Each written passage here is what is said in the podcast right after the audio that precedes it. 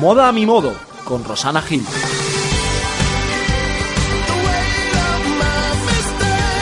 Hola. Eh, tengo que reconocer que hoy estoy emocionada, porque os acordáis que mm, hace unos programas tuvimos aquí con nosotros a Elena Antrialgo de la Perfumería Ibarrondo y os prometí que volvería a estar con nosotros cuando fuera la Feria del Perfume. Y es la Feria del Perfume. Yo soy un amante de los perfumes. Y no he, no he podido traer a nadie mejor para que nos explique todo lo que queremos saber sobre los perfumes. Eh, bueno, buenos días, Elena, lo primero. buenos, días. Es que me emociono, me iba a poner a hablar de los perfumes y ya se me va la onda.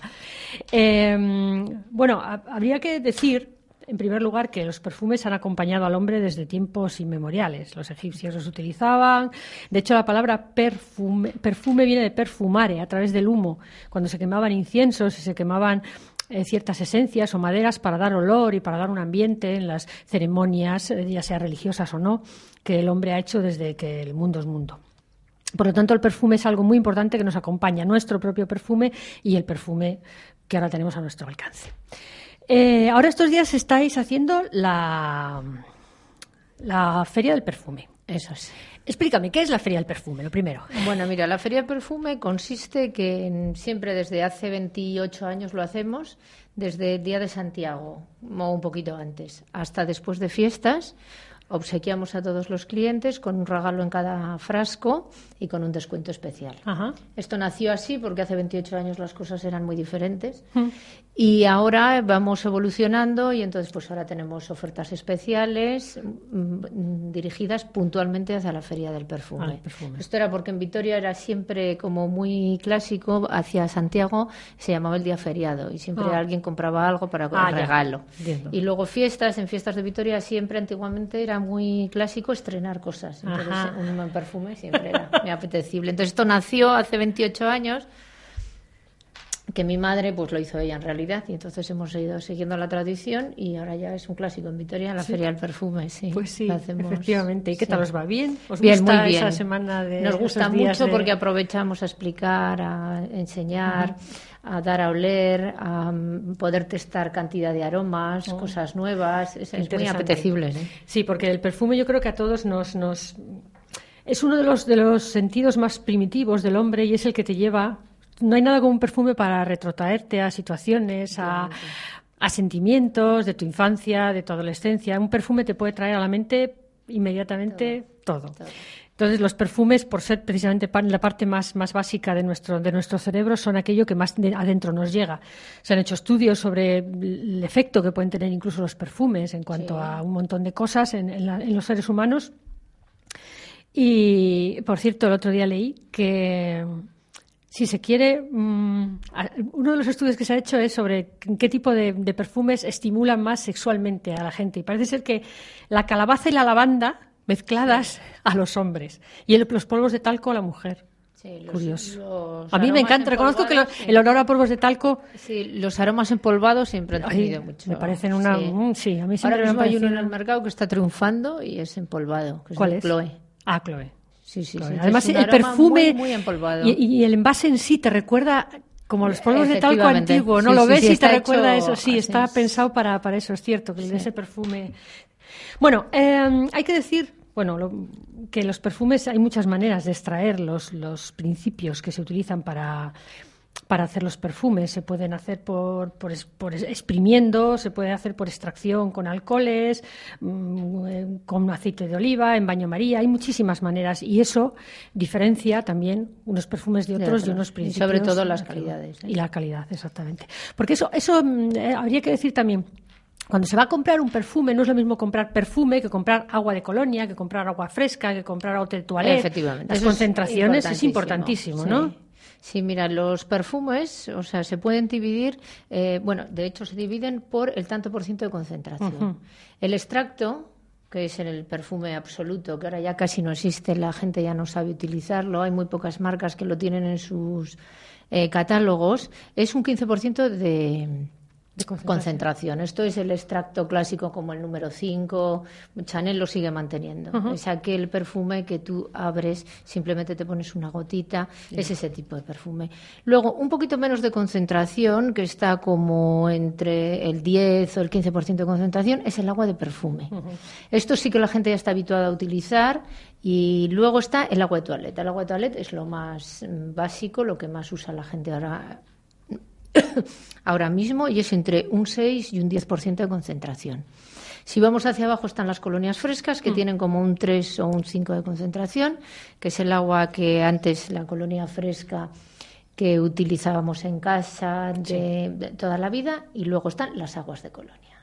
Esas tienen solamente 1 o 3% de concentración y eso está ideado para tu propio placer. Eso es para después de tu baño, de tu ducha, de tu aseo personal, tú te pones tu agua de colonia, que la concentración es del 1 al 3, o sea, es prácticamente hora, hora y cuarto, y después para ponerte tu eau de toilette cuando sales de casa. O sea, te refresca un poquito y luego ya te perfumas. es tu propio placer, ¿eh? el agua de colonia. ¿Crees que, hay determinadas, eh, tú, que tienes muchísima experiencia en esto, ¿crees, ¿crees que hay unas determinadas personas que cuando entran por la puerta tú sabrías decir qué tipo de perfume van a elegir?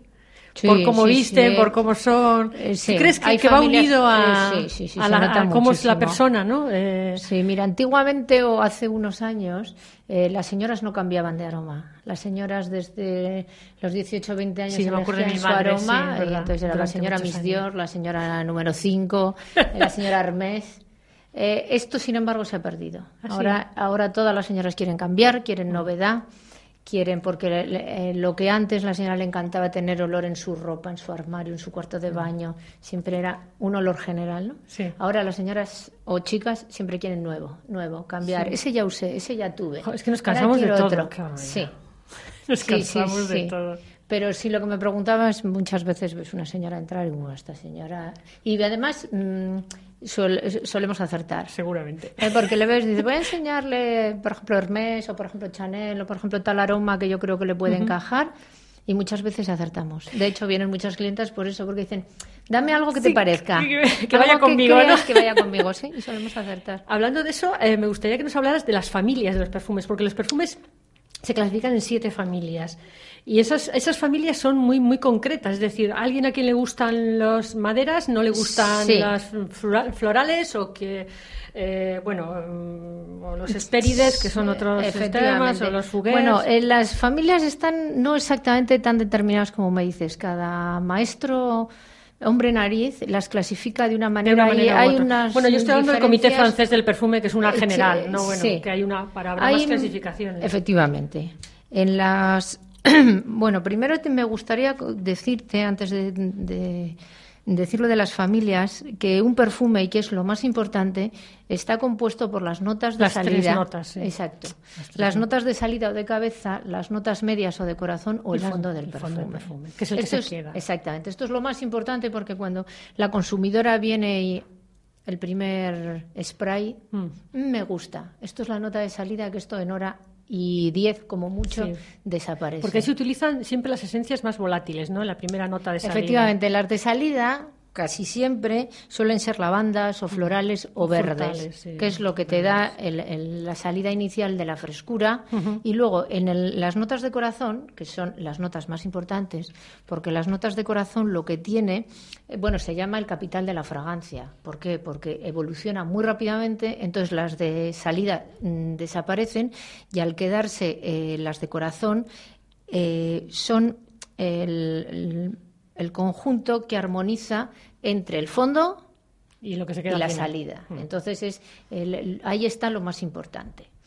También hay que decir que es muy importante que tú elijas un perfume con tu salida porque es lo primero que hueles y lo primero que te da placer. Entonces, eso también es importante, saber que cuando eh, es la primera media hora. El fondo siempre tiene que ver con la salida. Entonces, tú sabes que si de salida te va a gustar, de fondo te va a gustar.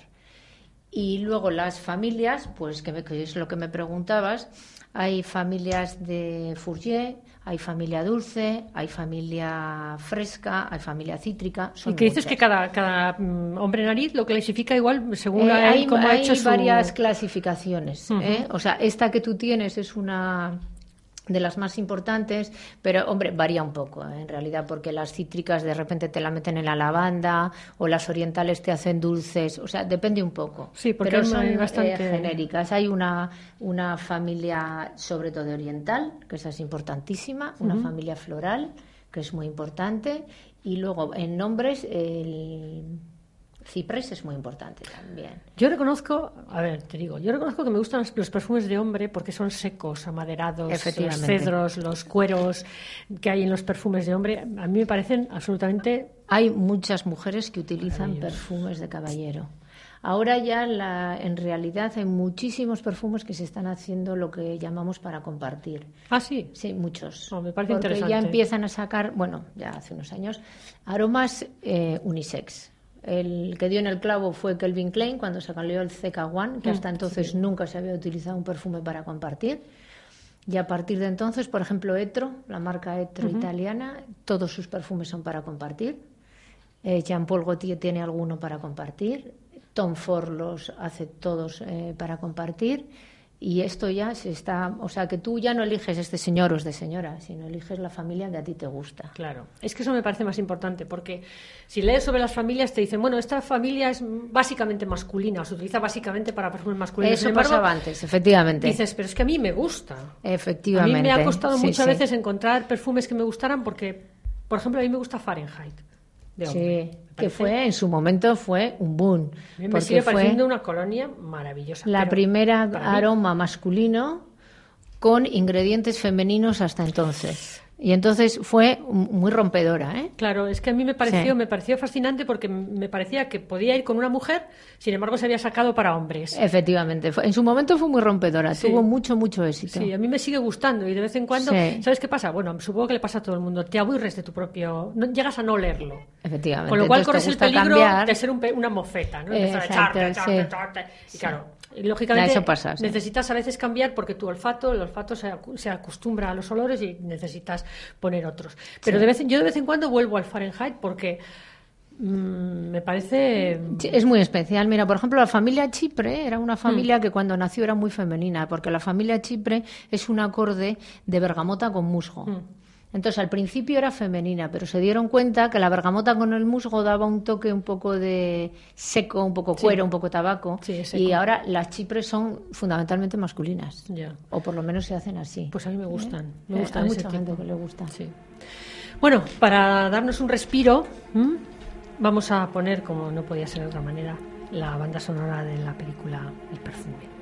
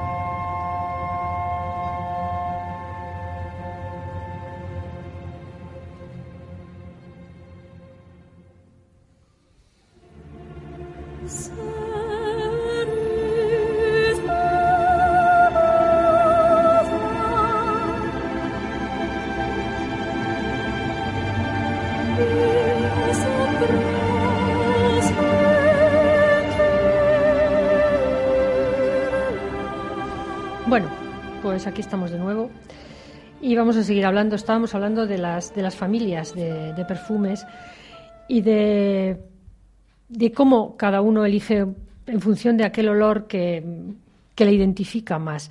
Em, ¿crees, ¿Crees que había veces cuando leo mm, en las revistas o en los catálogos, cuando definen las colonias, ¿no? Dicen sensual, dulce. ¿Crees que este tipo de adjetivos define una colonia? Porque lo que a mí me puede parecer dulce, o a alguien le puede parecer dulce, a mí no, a mí me parece empalagoso. Mm, ¿Crees que se debiera de conocer más las familias para realmente definirte la colonia? Porque sexy, ¿qué, ¿qué, es sexy en una colonia? No, efectivamente. No, esto tiene mucho que ver el mundo de la moda, el mundo de atrás, porque, por sí. ejemplo, el número 5, eh, todo el mundo lo define como el perfume con el que Marilyn Monroe se iba a la cama. Sí, con no unas quiere... gotas de Chanel número 5. Exacto, sí. pero esto no quiere decir nada. No. O sea, esto te lo puedes imaginar, te puede, pero esto en realidad no quiere decir nada. Por ejemplo, el número 19 de Chanel, que es un verde floral, la gente le, lo denomina ácido. Ácido. O sea, si tú. Eh, yo digo, este claro. perfume es un verde floral. Sí. Cuando yo se lo pongo en el muglet a la señora, me dice, es como ácido, ¿no? Claro. Entonces, ser. claro. Los cítricos eh, igual puede tener ese. Eso es. Entonces, luego también es tu, tu propia percepción, porque algo más oriental que el Opium Laurent, que en su momento también fue un exitazo increíble, porque Sí. es un oriental dulce y además especiado. O sea, que es un oriental encanta el Opium. 100%. Sí, parece maravilloso. Y en su perfume. momento, pues eh, son perfumes que de repente eh, cambian la moda. Lo que tú me decías de Fahrenheit cambió la moda. El Poisson de Dior También. fue dar la fue vuelta, hito, sí, exactamente. Sí. Hasta el Poisson de Dior, Sí. las dueñas del mercado eran las aguas de Rochas y compañía. Sí, es cierto. Sí, Poisson fue, Y- fue un y antes y un después en los un perfumes. después, Eso es y cierto. Fahrenheit también Y Fahrenheit. tuvo mucho éxito. Sí. Y lo que tú dices, Opium, Opium sigue siendo un, es otra de las colonias que a mí me gusta, me parece. Es un clásico. Los olores, aroma- además el olor tan persistente que Sin embargo, deja. no se lleva nada. Ya no Es- está en este moda. momento, en- en los aromas amaderados y especiados no están nada de moda. ¿No? ¿Cuáles están de moda? Pues mira, ahora sobre todo son los cítricos. Esto tuvo mucho que ver eh, Issey Miyake. Cuando sacó el Odyssey, también Mm. revolucionó muchísimo el mercado. Sí. Y entonces ese, este, esa tendencia Y luego todavía actualmente. Delicious, por ejemplo, también se ha metido mucho en. muy acidilla, lo que dice Claro. la señora es muy ácido. Claro. Sí. Es que, Que se- es nos hemos ido hacia verde, ese ¿eh? tipo Es de. un floral verde. Hacia, Sí. ese tipo de perfumes. Eh, el, el mercado va hacia un.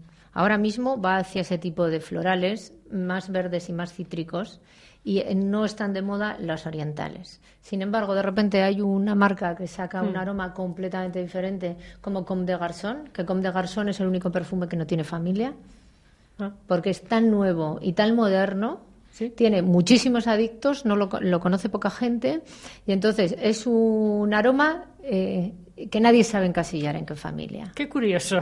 Sí, es, es comme de garzón, es, un, Sí, es una cosa la- muy, conocerás, al- sí, pero es, es especialísimo. Hay en muy pocos sitios y entonces mm, no saben en qué familia meterlo porque ni es floral, ni es ácido, ni es chipre, ni es fourier, no es nada. Es una cosa nueva. Mm. Porque ahora mismo también hay que decir que los fijadores ya son todos sintéticos. Sí, eso es ¿eh? verdad. Entonces, Ya no se utilizan- Ahora ya se pueden hacer olores de laboratorio. Mm. Entonces es otra cosa diferente, ¿no? Y este, este perfume, por ejemplo, es muy... porque no, no sabemos en qué familia meterlo. O cuando salió Dune de Christian Dior, Ah. que también en su momento fue Sí, un bombazo, sí, era un aroma oceánico. Que oceánico no, no teníamos esa familia Es hasta verdad. entonces. Oceánico. sí. Oceánico. Entonces, bueno, pues van cambiando. ¿Tú por qué crees que se debe, a qué se debe esa tendencia? Porque, a ver, no tiene eh, la- los perfumes no van a la velocidad a la que cambia la moda. Duran No, mucho pero sí, más. no tanto. No tanto, por eso digo sí. que pueden durar, un perfume puede durar en la cresta de la ola varias temporadas y durante esa temporada, mm, ¿tú crees que la moda va en relación con ella o no? No, este es un mundo aparte Por de eso, la me moda parece textil. que no tiene esto que es ver, un sí. mundo aparte, pero sí que hay una moda En perfumes el mundo sí. de los aromas. Pero ¿eh? yo estaba pensando Sí. en qué relación tenían los perfumes con la propia moda y no le veía mucha, no le veo mucha relación. Es No. decir, tú puedes durante dos temporadas en las que se llevan dos cosas diferentes seguir un perfume siendo Eh, de moda. Yo creo que Efectivamente, no. que El- yo tiene- creo que no tiene que ver con la moda textil, que tiene que ver con una moda eh, Del de propio aroma, perfume. del propio perfume y de la propia industria del aroma. O sea que ahora, por ejemplo, eh, sale de moda un perfume que pega mucho, que además no se sabe nunca por qué, porque hay aromas maravillosos que no tienen éxito y hay otros que tienen un éxito bárbaro. O sea que nunca se sabe por qué, pero no, no es la moda como la moda No, no, la textil moda que textil. conocemos, que es un sin parar. Esto van saliendo cosas nuevas, pero por ejemplo se pone de moda, si por ejemplo se pone de moda el modisto, como por ejemplo Prada, Prada tiene unos aromas muy, muy especiales y muy Sí. específicos Sí. y muy variantes, porque tiene uno de iris y tiene uno que se llama candy, que es dulce, dulce, dulce, que no tiene nada que ver con su familia iris y no tiene nada que ver los de señora con los de señor. Y entonces eh, Prada, como se ha puesto muy de moda en, la- en la moda, en la moda textil quiero decir, pues entonces sus perfumes han tenido un gran empuje. Cuando eh, Dior ha tenido a Galeano, que Galeano le ha hecho unas temporadas a Dior maravillosas, Sí, cierto. han sacado aromas extraordinarios que se han puesto muy muy de moda que eso va un poco en cuando la, la casa de la moda tiene alcohol claro porque hay muchos alcoholes que no tienen casa de moda Ya. Ya. pero, por ejemplo, Chanel está a tope. Chanel tiene unos perfumes Sí. eh, extraordinarios. Eso sí que es ¿eh? cierto, eso sí que es cierto. Mm, Chanel, Y, de hecho, Chanel número 5, que es el, el perfume con mayúsculas, sigue siendo un perfume que se vende. Es decir, sigue eh, un perfume que se sí usa. se vende, que se usa, y luego hay que decir que el único que todavía tiene los campos en Gras, en Francia, de su propiedad es Chanel. Sí. O sea, Chanel sigue haciendo los perfumes, nada sintético, todo natural, con las propias flores que tienen ellos. Sí, que además para sacar un nada, un kilo de la esencia, que hace falta toneladas Toneladas. de flores. O sea, toneladas. es una cosa sí. que además hay que, hay que Pero valorar. Chanel lo sigue teniendo, ¿eh? O sea, es de las pocas que no usa nada sintético. Que eso es muy importante. Que luego dices, ah, hay un frasco de Chanel, ¿cuánto vale? Pero Claro. no- se nota a la hora de la persistencia del, del aroma y de, de cómo queda. Mucho, muchísimo. Tú usas un perfume de, de este tipo y sabes que tu ropa va a oler a ese perfume durante mucho y tiempo. sabes y que a claro, las 12 horas tu piel está oliendo. Sí, cosa es con otros la no diferencia. pasa. Claro, ¿Tú, tú es crees que es, que es, eh, porque claro, con- junto con el perfume se vende el- la leche corporal, esto, Sí, los jabones y tal. Sí. ¿Crees que es necesario todo ello? O, o- No sé o- si necesario, pero muy importante. Sí, pero usarlo todo, no es necesario usarlo todo cada día. No es necesario, esto es, vamos, eh, si puedes usarlo todo es maravilloso, porque si tú en la ducha utilizas tu perfume, la fragancia del agua de, hoy de desodorante, del gel de baño y del body lotion está muy, muy baja, quiero decir. Sí, sí, claro, La pero, por ejemplo, un gel de baño de una gran marca de estas es una delicia. Para Pero- mí el mejor, el mejor producto del Luego baño. es necesario echarse menos perfume, entiendo, ¿no? Que- Ah, por supuesto. Es O sea, si tú que- utilizas tu línea de tu perfume, necesitas muchísimo menos, porque tú ya de tu casa sales muy, o sea, de tu baño sales muy perfumada con la crema, el desodorante y el gel de baño. Sí, porque yo a veces he visto que las cremas de- corporales de, de este tipo de perfumes es que hueles a la colonia, ¿no? Sí, sí, tiene una fijación absoluta Una y una hidratación Por extraordinaria. eso digo que la usas y dices, bueno, es que ya no necesito ponerme colonia. Sí, efectivamente. Se me queda en la ropa. mucho aroma, mucho aroma. Por eso digo Sí, que igual las, tampoco es las concentraciones de los bodies son más que las de los geles de baño y la, la- el, el olor que perdura es bastante como cuatro, cinco, seis horas. ¿eh? Por eso digo que a Sí, veces sí. los, los Es muy complementario, sí. porque luego te das una gotita de tubo de toilette o tubo de perfume y es muy Por eso digo complementario, que es muy muy bueno. Porque a ver, no, no es muy agradable, es agradable cuando identificas a alguien con un olor, o cuando alguien se acerca y pasa Sí. con él, pero no es agradable, o acaba siendo un poco mareante esa persona. A mí me pasó cuando salió Poisson. Poisson, Sí. Había momentos si estabas con una persona que se había mm, pasado un pelín o que se había puesto demasiado agua de perfume, no utilizaba una concentración baja, sino tal. Llegaba Sí. un momento en el que uf, Eso sucedió también muy importante con Carolina Herrera. Cuando Sí. se hizo el lanzamiento de Carolina Herrera fue un éxito bárbaro Sí. y se perfumaron con Carolina Herrera desde las de 18 hasta las de 70. Entonces la, la calle olía a Carolina Herrera, era un floral, pero era un floral que tenía muchísimo jazmín y entonces era muy dulce. Mm. Y la gente se perfumaba sin control. Sí, Ese es el fue, problema. Fue súper famoso. Y se, bueno, se vendió muchísimo, muchísimo, muchísimo. Y, ahora, bueno, este perfume ahora mismo pues ya existe en el mercado, ¿eh? Pero, por ejemplo, esa tendencia ahora mismo no hay. Pero sí que corres el riesgo. o cuando salió Terry Mugler Ángel, Ah, sí. Ángel, es un aroma muy denso. Ángel, y hay mucha gente que sigue usándolo y es inconfundible absolutamente. Claro, pero Ángel es un perfume que está inventado para utilizarlo a media tarde, al atardecer, al anochecer. Sí, porque ese es un perfume. Claro, porque luego cada señora de. Bueno, esto es entre comillas, deberíamos tener tres, cuatro o cinco aromas diferentes. Eso es lo que te iba a decir ahora. Cuando me has dicho es un perfume para por la noche. Hay perfumes para por la mañana, hay perfumes para por la noche. Esto es importante, porque si te pones un perfume, por ejemplo, a mí Opium también me ha parecido que siempre que es un perfume para más por la noche, para más vestida, por decirlo de alguna Exactamente, y para más frío. Eh, porque es importantísimo que tú no puedes estar con eh, de Terry Mugler, Ángel, perfumada para hacer una excursión en Sevilla en julio esto es evidente que no te lo puedes poner. Porque puede ser una cosa tremenda. Efectivamente, y es igual que tú no puedes ir a una boda con eh, agua de rochas, por decirte algo.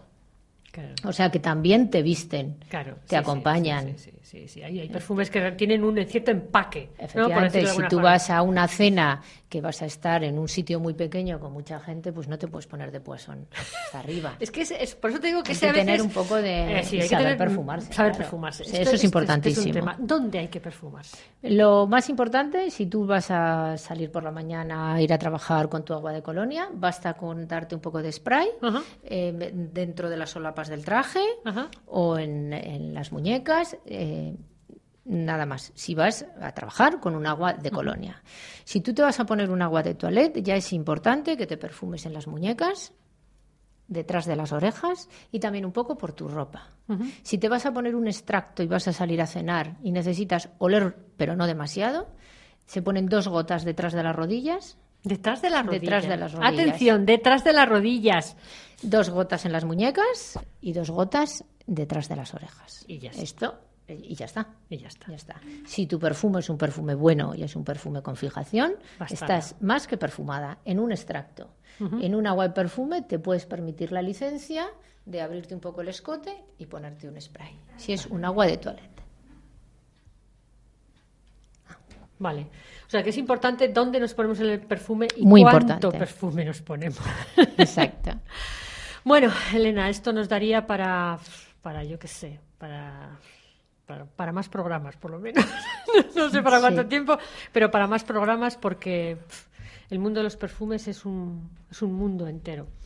Y yo, bueno, preparando el programa he estado leyendo sobre los perfumes y, bueno, cuanto más leía, más ganas me daban de saber. Muy interesante. muy interesante. y sobre todo cantidad de perfumes. Porque los que estáis trabajando en esto es admirable que cuando eso digáis, mmm, a ti te iría tal perfume o mm, yo creo que te iría aquel otro. O sea, quiero decir que el saber la cantidad de ellos que hay y poder tener una idea de lo que nos va cada uno es, es una suerte contar con alguien así en Vitoria. ¿eh? Esto que lo sepáis. Y todavía estáis a tiempo para ir a la Feria del Perfume. Os quiero ir, os quiero venir esta tarde y, poneros, pues eso, guapas. No echas una mofeta, guapas, perfumadas, como debéis de ir. Bueno, Elena, mm, se nos acaba el tiempo, no nos queda más, pero nos volveremos a ver. Muchísimas gracias. En este no, gracias a ti por venir y contarnos y, ampliar nuestra visión de las cosas. Y nada, que pases unas buenas fiestas. Igualmente. Y un buen verano y nos volvemos a ver después. Cuando quieras, aquí estaremos. Muchas gracias. Gracias a ti. Venga, hasta la próxima. Adiós.